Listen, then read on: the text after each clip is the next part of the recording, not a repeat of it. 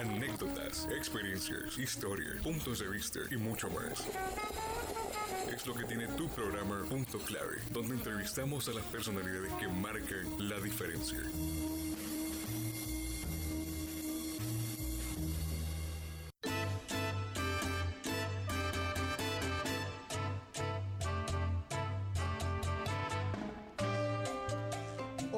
Bienvenidos a su programa Punto Clave. Hoy, pues como siempre, tenemos un invitado de lujo quien nos acompañará para hablar de un tema específico, un tema interesante, este tema que tiene que ver con la población y desarrollo, un tema que tal vez a muchos no nos eh, llama mucho la atención, pero de verdad tiene mucha incidencia en las políticas públicas. Para ello tenemos a una invitada especial de lujo. Tenemos a la doctora Marisabel Zelaya, quien es una doctora en Ciencias Sociales en Gestión del Desarrollo, con una licenciatura en Ciencias Sociales y un máster en Demografía Social. También ha ostentado el cargo de coordinadora académica de la demografía en desarrollo de nuestra máxima casa de estudios y es editora de una de las antañables revistas de nuestra, de, nuestra universidad, la revista Población y Desarrollo. Bienvenida a este su programa Punto Clave, doctora Zelaya. Un placer tenerla aquí en este programa. Muchas gracias Carlos, le agradezco este espacio. También un saludo a todos los seguidores de Punto Clave. Eh, eh, esta temática de la demografía realmente es apasionante, ¿verdad? Y atañe a todas las personas y a todas las comunidades. Claro, sí. Y hablábamos un poco eh, extra micrófono, como se puede decir aquí, este, sobre la, importancia, sobre el tema de desarrollo y demografía social. Pero me gustaría que nos puntualmente nos dijera cómo está la población de Honduras para entrar más en detalle. ¿Qué es eh, lo que podemos encontrar eh, como lo más, lo más interesante que podemos encontrar de la población actualmente de Honduras? Bueno, eh, a partir de la, segunda mitad del siglo XX, realmente se observa una tendencia al crecimiento poblacional. Esto no tanto porque las tasas de fecundidad hayan aumentado, sino más bien porque la población, digamos, la tasa de mortalidad ha disminuido. Actualmente, por ejemplo, nosotros podemos contabilizar aproximadamente 9.5 millones de personas en el país, de las cuales un 52% son mujeres y un 48% son varones. Otra cosa que es muy importante señalar en función del crecimiento poblacional y la distribución de la población es el hecho de que en nuestro país hay una tendencia a la urbanización. Es una tendencia también que eh, tiene predominancia mundial, ¿no? van a haber más lugares urbanos que lugares rurales. Ahí, por ejemplo, se observa un crecimiento de las ciudades pequeñas, de las ciudades medianas y bueno, en Honduras hay una característica muy particular y es que dos ciudades dos municipios concentran aproximadamente el 27% de la población. Es decir, no tenemos una distribución equitativa, ¿verdad?, en el territorio, pero también hay una tendencia al crecimiento de la población urbana. Sí, es decir, que por lo menos en Tegucigalpa y San Pedro Sula se van como los primeros lugares y de ahí tenemos eh, territorios como Gracias a Dios, Olancho, que están con extensiones de tierra bastante altas y poca población, ¿verdad? Sí, y que la gente, hay, hay una tendencia, por ejemplo, a una migración interna, al igual que la migración internacional, pero eh, se trata no de que la gente no quiere estar en el territorio, sino que el territorio no tiene las condiciones para que las personas tengan un nivel de vida digno. ¿Y, y qué esas condiciones y desigualdades territoriales, cuáles son las desigualdades territoriales que encontramos eh, a nivel de país? Por ejemplo, en el tema de la urbanización, eh, es importante señalar que mucha de la población no tiene acceso a los servicios públicos, ¿verdad? Importantes como el tema del agua potable, energía eléctrica, servicios de alcantarillado. Fíjese que en uno de los boletines que nosotros hicimos, uno de los hallazgos que encontramos es que, por ejemplo, en el, en el caso de Gracias a Dios, Gracias a Dios es el departamento con mayor cantidad de recursos hídricos, pero el que tiene menos acceso al agua potable.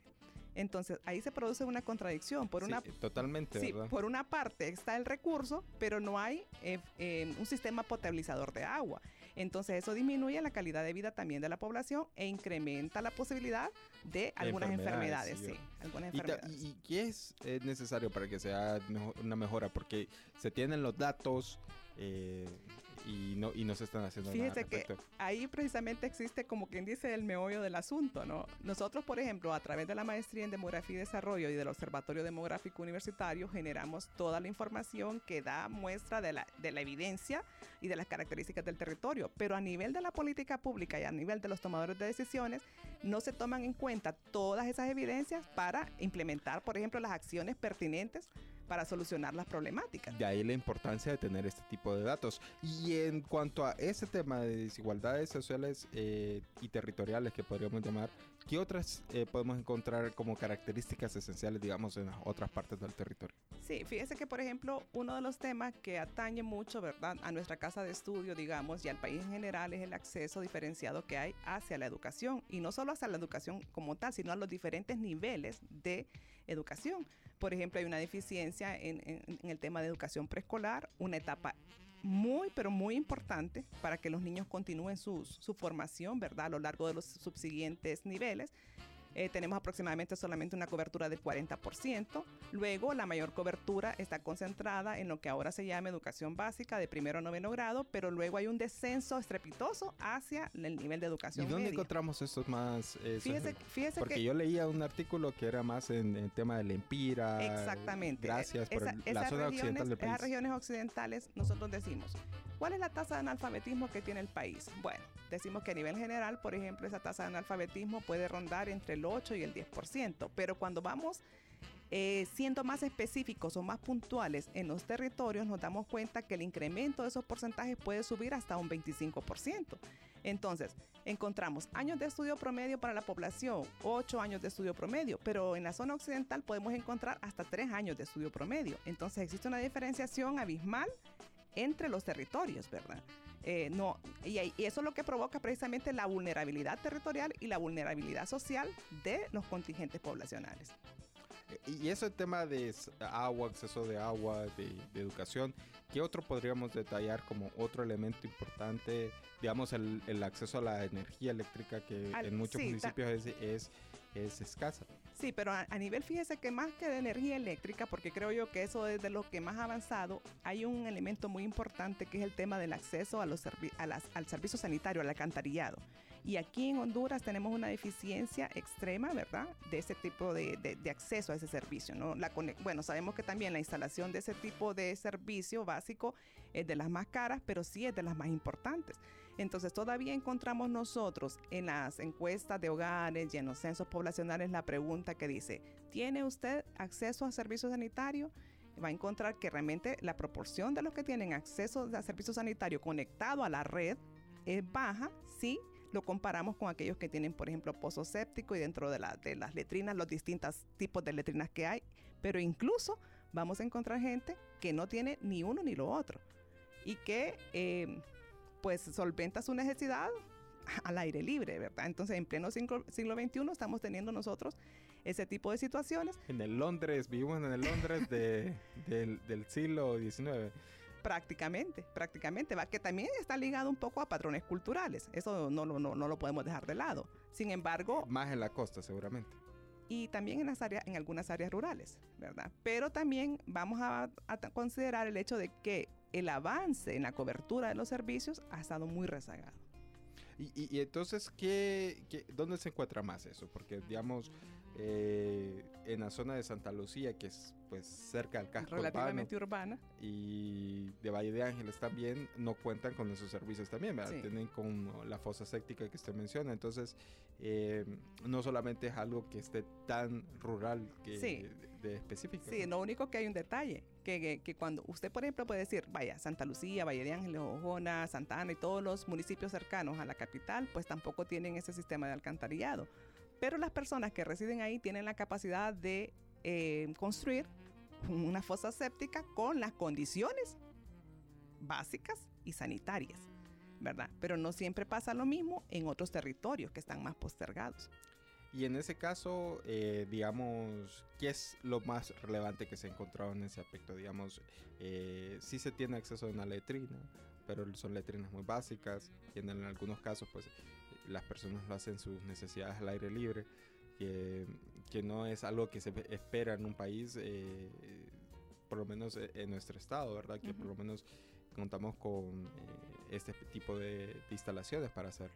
Mire, hay un método que mide la pobreza, precisamente, el método de las necesidades básicas insatisfechas, que logra eh, medir, digamos, las condiciones o, bueno, contextualizar las condiciones de vida de la población en base a los eh, materiales de construcción de la vivienda, el acceso a los servicios básicos, el nivel de ingresos, el hacinamiento y eh, la educación. Entonces, en la medida en que una población, digamos, carece de este tipo de condiciones, también se cataloga como más pobre. Claro, el tema de la pobreza puede ser un tanto controversial porque habrá otros métodos que lo miden por ingresos, habrá métodos mixtos, habrá métodos multidimensionales, es decir, como la pobreza es tan compleja, pero una, una, comunidad que no cuenta, por ejemplo, con acceso a servicios básicos y con acceso a, condiciones dignas en su vivienda, que su vivienda, por ejemplo, es de adobe o de, o de bajareque o de techo de palma, realmente es una, una comunidad que está en condiciones de pobreza. Y la pobreza tiene otras consecuencias, ¿no? La pobreza tiene múltiples consecuencias en la vida de la población. No se puede solventar una necesidad sin tenerla una ya solventada, ¿no? ¿Verdad? En este caso, digamos, eh, creo que es preferible para alguien tener pues todos los servicios básicos a su disposición y, poder solucionar ciertas cosas. Y con esto, el tema de la educación, ¿qué, qué, más detallamos? Mm. Porque ya mencionábamos algo con el tema del, de la pandemia del COVID-19, que es un caso bien particular en ese aspecto. Mire, yo creo que la, que la educación ha tenido realmente, frente a la coyuntura de la pandemia COVID, ha tenido un retroceso. Ya los avances que se habían logrado estaban más concentrados en el tema de la educación básica porque habían compromisos internacionales de país y habían programas que apoyaban, por ejemplo, las metas EFA que, llamaban, ¿no? Entonces, eh, se había logrado, digamos, aumentar toda la cobertura en el nivel de educación básica. Siempre hemos tenido un reto y es el reto que está relacionado con la calidad de la educación. Pero frente a la pandemia nos encontramos como con las manos arriba en el sentido de que nosotros no teníamos ni estábamos preparados para implementar unas, modalidades ni a distancia ni semipresenciales. Se hicieron algunas... Peor el caso tecnológico. Sí, se hicieron algunas medidas remediales como el hecho de hacerlo, por ejemplo, usando uso de algunas aplicaciones. La más usada fue la de WhatsApp. Pero eh, WhatsApp realmente no es una plataforma, ¿verdad? Solo es un medio de comunicación que nos permitía a docentes eh, mandar los archivos pero aquí hay un detalle que es sumamente importante y es el hecho de que en la educación nuestra no ha formado eh, el ejercicio autónomo, ¿verdad?, de la educación. Los alumnos... No hay nadie didáctico en ese espacio. No, no, no, no. Eh, mire, yo en esta semana he retomado las lecturas de Paulo Freire cuando hablaba de la educación liberadora. Y él, por ejemplo, mencionaba dos elementos básicos. Y uno de los elementos básicos era la educación bancaria, cuando el alumno solamente es receptor de la, de la, del conocimiento, pero no es partícipe de la gestión del conocimiento. El, profesor está en el plano vertical más alto y el alumno en el punto más bajo. No, no hay interlocución. No hay interlocución y entonces el alumno solo está esperando recibir eh, eh, pues el conocimiento, ¿no? Eh, tenemos problemas, por ejemplo, con la formación de valores también en la educación y eso está ligado un poco al, al contexto de la estructura de los hogares porque ha ido cambiando. Pero otro elemento que Freire retomaba era ese principio de autonomía, de autonomía del alumno en el sentido de cómo yo indago sobre el conocimiento, que también qué es lo que quiero aprender. Porque recordemos que tenemos una currícula rígida que nos obliga a centrarnos en esa... En el 2 más 2. Eh, sí, tenemos una currícula rígida que tampoco responde, fíjese bien, al contexto de los territorios no responde a las características de los territorios. A ver, ¿y cómo es? Eh, contextualice un poco eso. Sí, porque por ejemplo, vaya, si yo estoy en un área urbana, ¿verdad? Y yo estoy en un área rural, hasta cuando yo voy a estudiar, por ejemplo, el tema de la geografía, yo en el, aquí en la ciudad lo que yo miro es un paisaje cultural, un paisaje que ha sido construido por los seres humanos y que han ido transformando ese paisaje, ¿verdad? Y tiene ciertas consecuencias hacia el, contorno de la superficie terrestre, pero en el área rural yo voy a tener otro tipo de características, va, va, a predominar, bien es cierto, un paisaje cultural, pero también hay paisajes naturales. Fíjese bien, hay, hay posturas rígidas de que se cree que de repente, y eso se rompió, ¿verdad? Con la, con la pandemia, de que la educación solo se puede dar en un aula, y eso no es cierto. Más bien se trata de cómo llevar al estudiante del conocimiento teórico a la evidencia práctica. Y es algo que en lo que los profesores realmente tenemos que trabajar también, porque también los profesores hemos estado un poco cuadriculados en ese sentido, ¿verdad? Es decir, que con la pandemia se evidenció que teníamos las deficiencias que ya todo el mundo sabía, Sí. pero que no se pudieron impulsar esas, esas áreas que realmente usted estaba hablando de que se pudieron haber hecho esas diferencias culturales en temas locales, ¿verdad? En el- Sí. en el- incluso la- las visitas a los museos. o sea, eh, he visto que en Comayagua se tienen bastantes museos. Pero Comayagua tiene una particularidad y es que desde, en Comayagua, por ejemplo, desde la gestión municipal se puede decir hay programas sumamente establecidos y sumamente de los que la población se ha ido empoderando.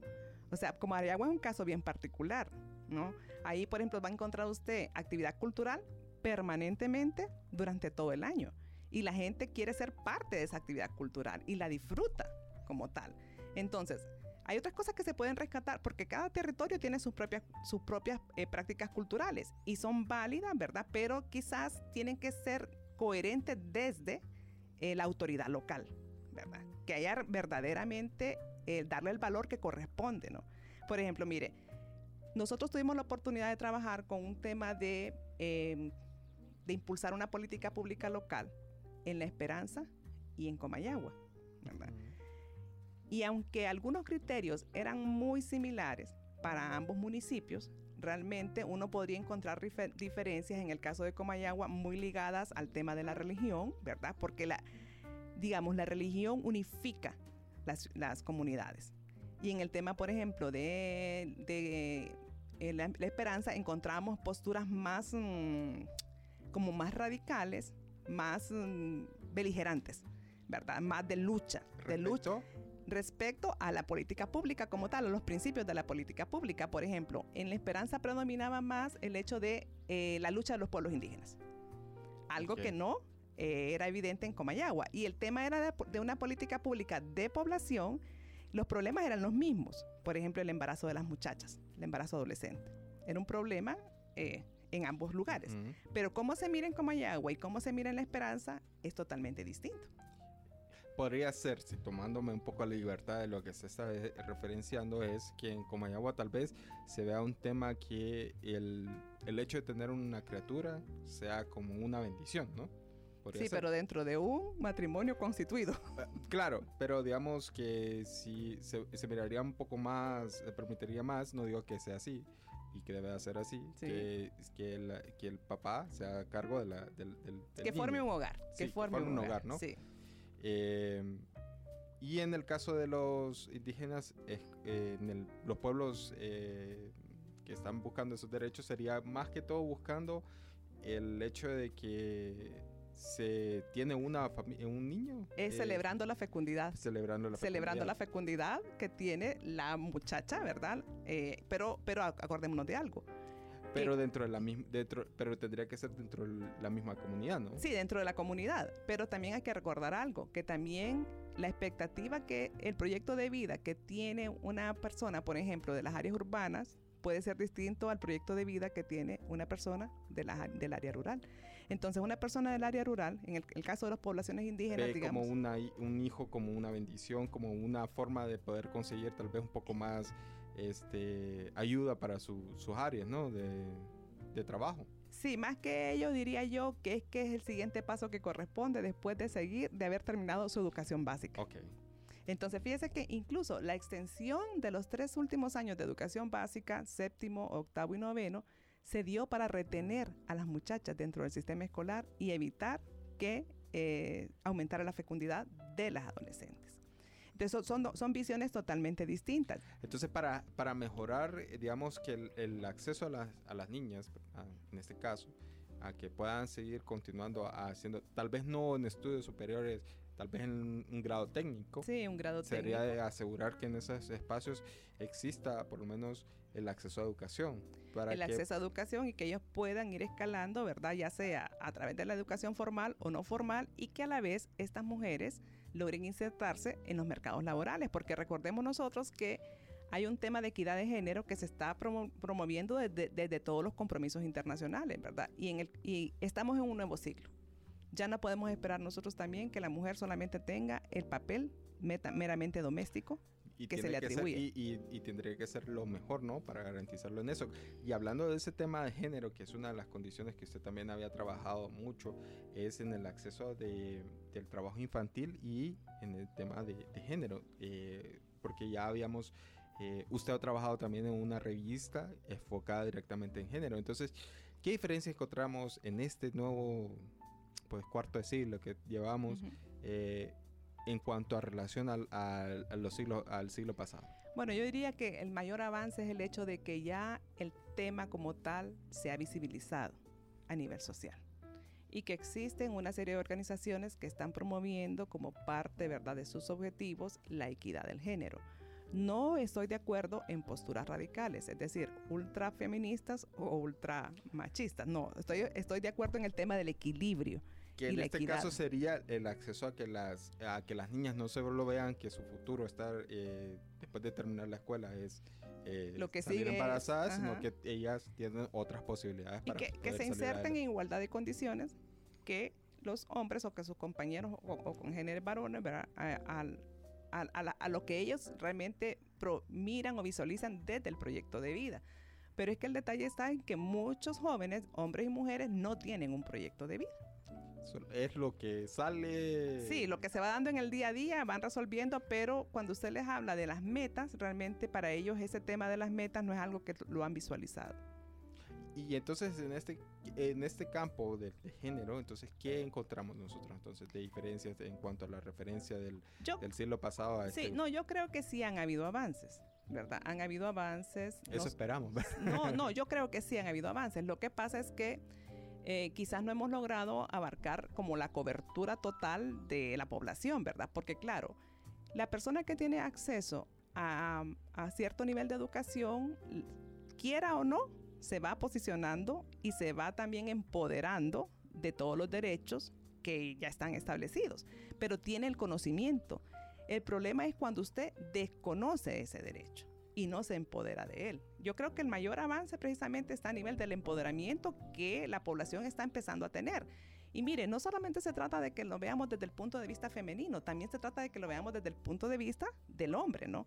Que el hombre también reconoce que la mujer, que, tanto hombre como mujer va a estar en equidad de condiciones. A mí me encanta, por ejemplo, observar en estas parejas jóvenes, incluyo a mis hijos aquí también, el hecho de que ya comparten los quehaceres de la casa, las responsabilidades de los hijos, el aporte económico, ¿verdad? En, igualdad de condiciones. Sí, porque en este caso yo también lo veo desde el punto de vista de mis papás, en el sentido de que, eh, pues sí es un matrimonio un poco más tradicional, pero sí se ha compartido mucho el tema de, los quehaceres y, ese tema. Y lo veo cuando eh, en pareja, entonces me imagino que esas conductas se deben ser reflejadas para eh, llevarlas a los hijos. Y, y, es una cosa que también tenemos que deconstruir las formas tradicionales de pensamiento. ¿Verdad? Porque quizás a veces desde, los, desde las sociedades como tal eh, se va más bien empoderando posturas o machistas o, ultrafeministas, pero más bien se trata de deconstruirlas y de cómo lograrnos que nosotros nos podamos integrar y tener como una armonía, una armonía social, ¿verdad? Porque la armonía empieza en el hogar, bien es cierto, pero después va permeando hacia la sociedad como tal. ¿Y qué otras cosas podemos eh, constituir, digamos, en este tema de género? Eh, diferencias que podemos encontrar solamente en Honduras eh, digamos, en referencias al, siglo pasado? Mire, yo creo que uno de los mayores logros, tal vez no lo vayamos a decir que solo en Honduras, pero uno de los mayores logros que tiene en temas de género es el hecho de que también la mujer ha, tenido, ha empezado a tener participación política.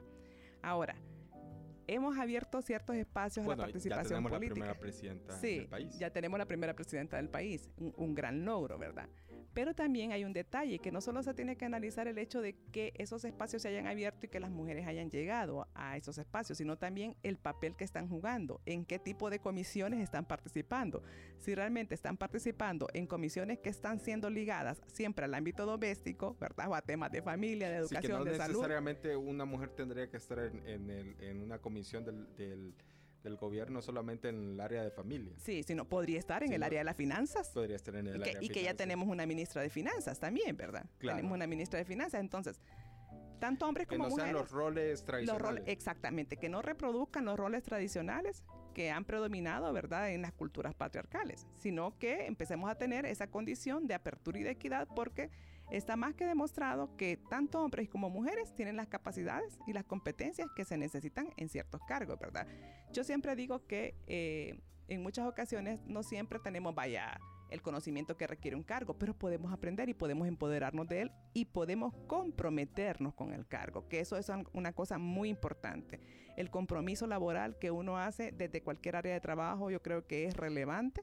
Eh, para, para, el éxito. Y eso que se ve en las condiciones de trabajo, digamos, en el sistema de hogar, que ya no nos debería extrañar ver a una mujer taxista o una mujer albañil, sino que también puede ser que ella pueda desempeñarse, tal vez no con la misma carga física de, de, un hombre, porque ahí hay diferencias. Pero, pero, pero, sí pueden hacerlas. Sí, no, igual, o sea, indiscutiblemente la fuerza física no es, una, no es un punto que podamos nosotros decir. Claro, lo, lo traía a colación porque en, en, Estados Unidos pues estaba teniendo esa, esa mm, disyuntiva que habían hombres transgénero que estaban participando en en deportes femeninos. Y ahí creo que hay una diferencia eh, abismal por las condiciones ya físicas del hombre. Digamos que ahora eh, es muy valioso hablar del tema de la técnica, ¿verdad? Que la, la, técnica puede superar a veces la fuerza física de cualquier esfuerzo que se pueda hacer. Eh, me imagino que sí, pero digamos en, en algunos aspectos lo noto más en el tema de, los deportes y se nota la gran diferencia.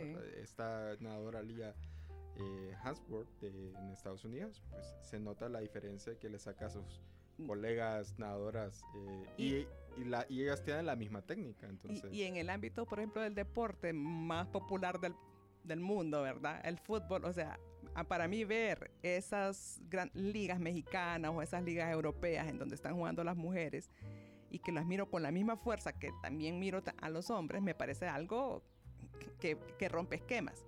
Y es importante porque al decir verdad no, no se encasilla a que el, solo porque vemos el fútbol va a ser solo masculino, sino que puede ser en el aspecto femenino. Y ya eh, para ir terminando ya un poco este programa, nos gustaría que nos hablara un poco de esa pues revista que ya lleva mucho tiempo de estarse desarrollando. Usted es editora de la misma, que es la de, Maestría en Desarrollo, ¿verdad? Que me gustaría que nos hablara un poco de, de, esa revista de Población y Desarrollo y un poco de los números em, esenciales que han tenido. este... Bueno, comentarle que este quizás es uno de los trabajos que mayor satisfacción nos causa como equipo de trabajo de la Maestría en Demografía y Desarrollo. La revista surge en el año 2003, ¿verdad? Como una iniciativa de lo que antes era el posgrado latinoamericano en trabajo social. Muchas personas ante el primer número pensaron, mm, no, esta revista tendrá su primer número, pero no tendrá ningún otro, ¿no? Sin embargo, em, ha habido, como le digo, un compromiso por parte del equipo de trabajo. Hemos logrado crecer a partir de las capacitaciones que sí se han recibido por parte de la Universidad Nacional Autónoma de Honduras a través de la biblioteca y ahora nos encontramos posicionados, digamos, a nivel nacional e internacional. Estamos en ocho repositorios que nos permiten eh, pues una vista internacional. Encontramos en las métricas que nos visitan y descargan nuestros artículos desde diferentes partes del mundo, de países que ni siquiera nosotros hubiésemos soñado en algún momento, como por ejemplo países eh, como, como la Federación Rusa, ¿no? como Afganistán, como la India. la tecnología, ¿verdad? Sí, lo que permite la tecnología. Eh, inicialmente nosotros imprimíamos mil ejemplares. Es decir, que esa era la capacidad de cobertura que nosotros teníamos, mil personas. Pero ahora, con ese posicionamiento que tenemos en los repositorios, no vamos a llegar a mil, vamos a llegar a, a mucho más que esa cifra, ¿verdad? Quizás a miles, a millones, ¿verdad? Pero sobre todo lo más importante creo yo que se, ha dado es el hecho de que tiene un reconocimiento internacional y que muchas personas de otros países, sobre todo con mayor peso de América Latina, están presentando sus manuscritos a la, a la revista y, son, y publican en nuestra revista países como México, como Argentina, como Colombia. ¿Y cuáles son los artículos bueno, difícil saberlo ahorita porque eh, imagino que tendría que hacer un, estudio, pero ¿qué, ¿qué tipo de artículos reciben más de migración, género, Eh, bueno, predomina, predominan en realidad artículos relacionados con la dinámica demográfica, un poco de la fecundidad, un poco también de la mortalidad y la migración, pero también está abierto a temas de desarrollo. Entonces entran artículos que tienen que ver con el género, con el mercado de trabajo. Y fíjese que este último volumen hubo un artículo muy interesante que tenía que ver con la literatura de viajes. Entonces, es una narrativa en donde una persona eh, analiza dos libros escritos por dos personajes distintos y que eh, tienen su visión de Tegucigalpa. Entonces, como la revista es población y desarrollo, realmente el abanico de oportunidades eh, es bien abierto, ¿no? Claro. Y podemos ver, por ejemplo, que ah, sobre el tema de la juventud también es un tema que tiene mucho peso, ¿no? Y bueno, también hablarnos un poco sobre esa demo mujer, eh, que pues ha sido una revista que se ha estado desarrollando dentro de la misma área, pero que eh, pues viene a, ver un poco, a visibilizar eso que usted mencionaba, el tema del hay, género. Hay realmente 12 volúmenes de, Demo Mujer, estamos por sacar precisamente el, el último volumen, el 12. Esta es una serie de estudios anual que surge ante la necesidad de visibilizar el rol que juegan las mujeres en la dinámica demográfica. Entonces, los temas que se han abordado han sido temas bien sensibles, entre ellos, por ejemplo, el embarazo adolescente como consecuencia de la violencia sexual, es un tema bien difícil de tratar, también el tema del acoso sexual en ciudad universitaria, que se ha dado. Y el último que estamos sacando es sobre los determinantes biopsicosociales de los matrimonios infantiles y las uniones tempranas un estudio con el que yo me siento realmente muy satisfecha porque es... Si nos puede dar un poquito de detalle solamente para... un poquito de detalle de ese, de ese demo mujer tiene que ver, por ejemplo, con todos aquellos aspectos biológicos que influyen para que estas mujeres, por ejemplo, tomen la decisión de casarse, en entre los aspectos biológicos, todo el proceso, digamos, de la menarquia, de la pubertad, de la adolescencia y del hecho de que hay patrones culturales que se reproducen en sus sociedades cuando la niña ya tiene entre 12, 13, 14 y 15 años eh, para iniciarse sexualmente activa, ¿no? Entonces, fíjese que la, eh, la, edad que más se repite es la edad de 15 años, para que las niñas se inicien, digamos, ¿verdad? Y formen incluso un matrimonio, establezcan un matrimonio temprano, ¿verdad? O una unión temprana. Y a mí me llamaba mucho la atención esa edad, porque esa es una edad como bien emblemática. ¿verdad? Eh, por los 15 años. Por los 15 años, fíjese que desde las culturas precolombinas, por ejemplo, entre mayas y aztecas, 15 años era la edad en la que las, tanto hombres como mujeres eran presentados a la sociedad, ¿verdad? En los contextos latinos, 15 años ha representado también ese salto, esa transición de, la pubertad. de la pubertad, digamos, a una vida social, pues ya más pública, ¿no? Entonces, esta es, una edad que se repite mucho. Claro. Eh, también encontramos que parte de las, mm, de, la, de las uniones tempranas que se dan son como consecuencia como de la violencia familiar que hay y que es una forma como que las personas tienen para huir de esa violencia familiar y, e iniciar según ellos un estilo de vida totalmente diferente, ¿verdad? Pero en el camino nos damos cuenta que la situación de violencia se sigue repitiendo y que puede volverse eh, generacional. La abuela eh, fue, tuvo situaciones de violencia doméstica tanto en el hogar de origen como en el constituido, tuvo múltiples parejas a lo largo de su vida, la madre también repite el mismo patrón y la hija también repite el mismo patrón. Entonces, eh, sin embargo, en todo eso, un detalle que me llamó la atención es cuando las mujeres no logran identificar la violencia de la que están siendo víctimas, ¿verdad? No la logran identificar y la tapan. Mm. la ocultan y dicen voy a mantener mi matrimonio a lo largo de, lo que me resta de vida. Tal vez por esa presión social que... También por la presión social y porque tampoco muchas veces no se cuenta con las redes de apoyo que se requieren. Claro. Bueno, doctora, nos quedó corto el tiempo para hablar sobre tanto tema que es la población de Honduras, el desarrollo, las desigualdades territoriales. Pues le agradecemos eh, que nos haya acompañado en este espacio. Igual, Carlos, yo le doy muchas gracias también por estar en este espacio punto clave. Eh, me alegra mucho de que estos temas se estén tratando, ¿verdad? Y que seamos realmente ese vocero que la sociedad necesita. Claro, así es. Bueno, se despide de ustedes Carlos Alvarenga en compañía de Incontroles de, con Hugo Duarte y agradeciendo pues a nuestra invitada de lujo Marisabel Zelaya. Mm, muchas gracias.